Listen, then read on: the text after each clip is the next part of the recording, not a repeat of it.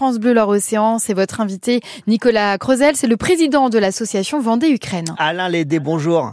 Bonjour. Il y a deux ans, donc, la Russie envahissait l'Ukraine. Demain, samedi, à cette occasion, vous organisez une soirée à Saint-Gilles-Croix-de-Vie avec des témoignages de réfugiés aussi.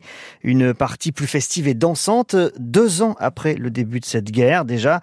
Combien de réfugiés euh, ukrainiens accueillez-vous encore euh, à Saint-Gilles et dans le secteur de la Vendée? Alors sur la Vendée, donc on avait fait venir 30 euh, familles, 85 Ukrainiens, et donc euh, à ce jour euh, il nous reste donc 34 Ukrainiens qui représentent 10 familles un petit peu partout mmh. sur la Vendée, La Roche-sur-Yon, Maché, Chaland et puis Saint-Gilles-Croix-de-Vie. Donc une trentaine d'Ukrainiens, une dizaine de familles. Et ce sont les mêmes qu'au début où il y a eu des, des allers-retours? Alors en fait, euh, ce sont les mêmes qu'au début, euh, sachant que en fait, euh, on avait fait venir deux bus en Vendée mmh. qui sont partis de l'école de danse des Joyeux Petits Souliers, qui est située à Lviv, à 80 km de la frontière polonaise. Et donc, comme on avait l'habitude de faire venir des, des enfants pour, comme ils viennent d'ailleurs en tournée bientôt, les Joyeux Petits Souliers, on a, en lien avec les, les, les directeurs de l'école de danse, on a fait venir dans un premier temps, mmh. dans le premier bus, plutôt des familles dont les enfants dansaient à l'école de danse et où les papas voulaient protéger la maman et, et, et, les enfants. Il y a un, il y a un lien très fort, hein, euh, je vous coupe un instant, mais c'est vrai que vous avez des relations de longue date euh, de, depuis Saint-Gilles-Croix-de-Vie avec cette région de l'Europe. Oui, ça fait 20 ans hein, que l'association Vendée-Ukraine euh, communique avec euh, avec les Ukrainiens. On va en Ukraine régulièrement apporter. On allait en Ukraine avant la guerre. Avant la guerre, oui. Apporter des fonds directement sur place. On, on était accueillis par par dans des familles d'accueil et puis à contrario, donc les gens joyeux petits souliers venaient à, venaient à 50 mmh. ici ou viennent maintenant à 50 ici et on avait 25 familles d'accueil pour les accueillir. Donc un échange très très fort entre nous, oui, effectivement.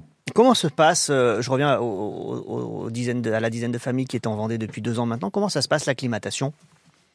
Bah, disons que ça s'est fait en, deux étapes. Alors déjà, euh, quand ils sont arrivés, donc ils étaient ce qu'on appelle en famille d'accueil, euh, qu'on a qu'on avait euh, qu'on avait sensibilisé au fait que ça pouvait durer. Effectivement, ça, ça a duré. Et puis petit à petit, euh, au fur et à mesure que les familles d'accueil le demandaient, ou même les Ukrainiens, donc euh, on les a installés euh, soit dans, enfin dans des logements, euh, comment dirais-je, qui pour lesquels ils assument financièrement le, le, mmh. les, les, les, charges, hein, puisque tous les Ukrainiens qui sont aujourd'hui en Vendée travaillent et tous les enfants sont scolarisés.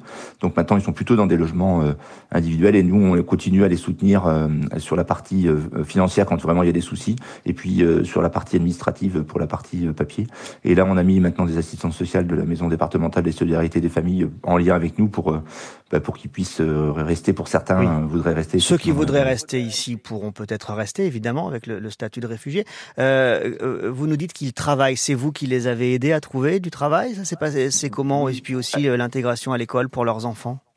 Alors pour la partie école, donc dès qu'ils sont arrivés, euh, donc en lien avec euh, avec comment la partie éducation, euh, donc de toute façon tout enfant de plus de trois ans en, France doit être scolarisé, qu'il soit mmh. réfugié ou pas réfugié, et donc ça s'est mis en place assez assez rapidement. Alors effectivement avec une acclimatation, hein, parce que ah il y a la barrière de la langue tout au début, même si les plus jeunes se sont sont maintenant quasiment bilingues, hein, ceux qui sont arrivés à l'âge de trois ans ont commencé l'école donc sont, sont bilingues, donc ça s'est plutôt bien passé pour la partie scolarisation. Et pour l'emploi, on a eu beaucoup de, de, de sollicitations pour nous proposer de de, l'emploi.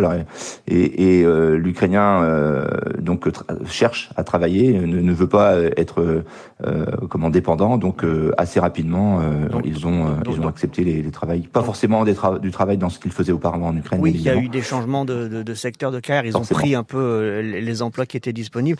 Et, et, le regard de, la population, est-ce que au bout de deux ans, il y a il y a toujours cette empathie, cette solidarité, ou est-ce que vous trouvez que ça s'estompe un peu?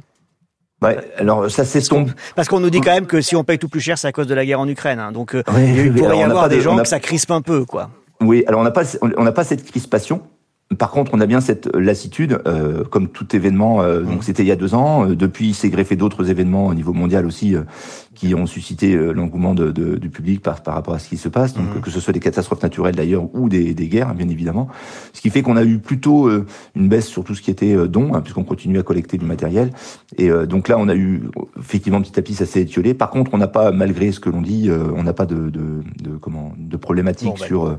c'est à cause des Ukrainiens quand même. Voilà. Bah, ça, se passe encore très bien.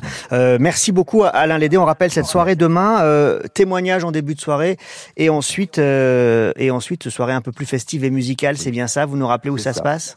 À Saint-Gilles-Croix-de-Vie, donc à la salle de la conserverie. Merci beaucoup Alain Lédé, président de l'association Vendée Ukraine, d'être venu en direct ce matin sur France Bleu Océan.